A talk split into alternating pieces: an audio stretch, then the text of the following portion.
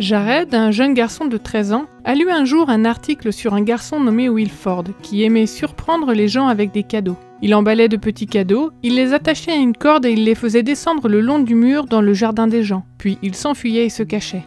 Jared a pensé que ce serait amusant de faire la même chose chez lui à Tokmok au Kyrgyzstan. Il a demandé à sa mère la permission de mettre des cadeaux dans de vieilles boîtes de mouchoirs. Quel genre de cadeaux? lui a-t-elle demandé Des jouets et tout ce que je pourrais trouver, a répondu Jared. Sa mère a aimé l'idée. Jared et son frère Sam avaient des voitures et des Legos qu'ils avaient apportés avec eux quand leur famille avait quitté l'Argentine pour servir comme volontaire au Kyrgyzstan.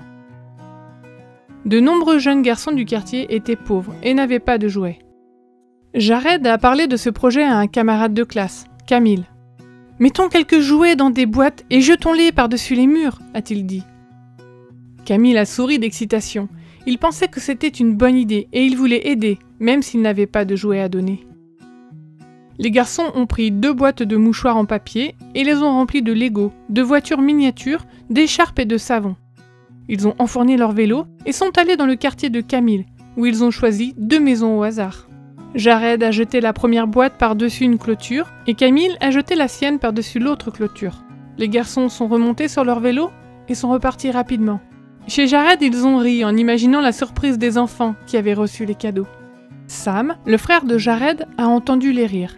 Puis-je me joindre à vous la prochaine fois leur a-t-il demandé?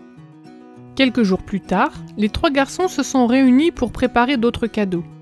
Ils ont invité un autre garçon de l'école, Kozimbek, à se joindre à eux. Les garçons ont rempli deux boîtes à chaussures, deux boîtes de mouchoirs vides et deux sacs en plastique avec des jouets, des écharpes et des savons. Ils ont attaché les paquets sur leur vélo et ils sont partis à la recherche de maisons, remplies d'enthousiasme.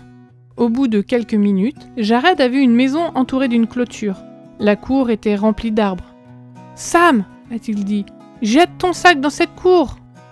Sam a jeté le sac par-dessus la clôture et il a atterri dans les branches inférieures d'un arbre. Vite, fais quelque chose a crié Sam. Camille était le plus grand, alors il a sauté par-dessus la clôture. En s'agrippant aux branches, il a attrapé le sac et l'a fait tomber sur l'herbe. Allons-y avant qu'on nous voie a-t-il crié. Les garçons ont repris leur vélo et se sont enfuis. Après avoir jeté quatre autres cadeaux par-dessus les clôtures, les garçons n'avaient plus qu'une boîte. Jared a repéré une maison avec un grand portail en métal. Vite Pousse le cadeau sous la grille a-t-il dit à Kozimbek.